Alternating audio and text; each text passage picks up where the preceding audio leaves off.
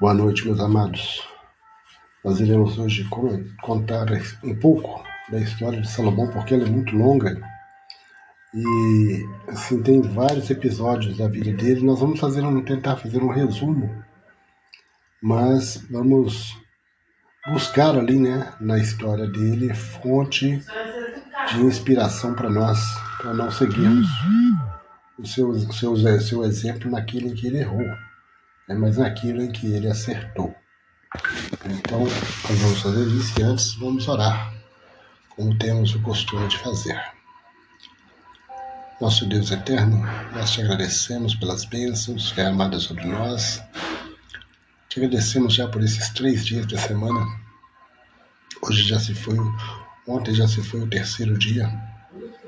E desde o pôr do sol já estamos vivendo nas primeiras horas do quarto dia da semana nós queremos te pedir que nos abençoe, nos abençoe para que possamos aprender lições espirituais da vida de Salomão, colocar em nosso dia a dia, colocar em prática em nosso dia a dia, para não cometermos os mesmos erros que ele cometeu. E que ao invés de criticar e comentar, fazer comentários maldosos, que nós possamos é, lembrar que ele era um homem, assim como nós, sujeito às mesmas tentações, e que ele não resistiu. Que nós possamos resistir aonde ele não resistiu e sermos fortes aonde ele foi fraco. Abençoe-nos e dá-nos cada dia mais discernimento para sermos obedientes ao Senhor, nós pedimos por Jesus. Amém, Senhor Jesus. Salomão como uma grande parte dos daqueles que já leram a Bíblia e estudam a Bíblia sabem, ele foi filho de Batseba.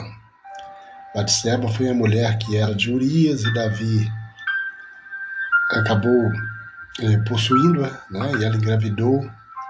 Logo depois perdeu o filho. E aí quando engravidou de novo foi quando ela ganhou Salomão.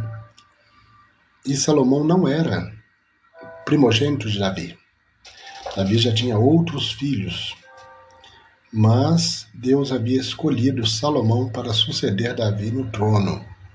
Então esse local, esse lugar de rei já estava reservado para Salomão. E é isso que nós vamos ver no decorrer dessa história. Porque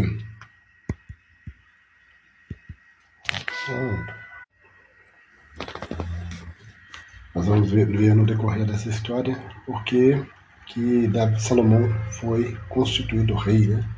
E essa história está registrada logo no capítulo 1 de 1 Reis, a partir do verso 32, tem um subtítulo Salomão é constituído rei. E Davi mandou convocar toda, toda a corte, né, no caso, na época dele, ele mandou chamar Zadok, o sacerdote, Natão, o profeta, Benaia, filho de Joiada, e eles entraram à presença do rei. E ele falou: Olha, tomai convosco os servos de vosso senhor e fazei subir a, a meu filho Salomão na mula que é minha, e levai-o a Gion. É, e assim eles fizeram. É, e, e, eles, e ele ainda falou: Então subireis após ele, e virá e se assentará no meu trono, e ele reinará em meu lugar porque tenho ordenado que ele seja guia sobre Israel e sobre Judá. Então eles, os servos ali obedeceram ao que Davi ordenou e foram lá buscar, no caso Salomão, para constituí-lo rei, né? colocar ali, confirmar que ele seria o novo rei de Israel. Né? E antes disso, né, aqueles que já leram e já estudaram, sabem que o Adonias tentou fazer isso, tentou é, se declarar rei. Né? Ele até ofereceu é, animais, ofereceu sacrifícios para se declarar rei. É, e, porém, quando o pessoal ficou sabendo, eles falaram com Davi, mas não vai ser Salomão que vai ser o seu, o seu sucessor? Falou, sim, é Salomão. E aí eles falam, comentaram com ele sobre Adonias e ele é, mandou que colocassem ali Salomão no trono, né, inclusive sobre a mula dele. para que ele fosse ali então constituído rei. Né? Então, no verso 2 do capítulo 2 de segunda, no capítulo 2, né, a partir do verso 1 do, de 1 Reis, é, Davi dá conselhos a Salomão. Muitos conselhos. Né?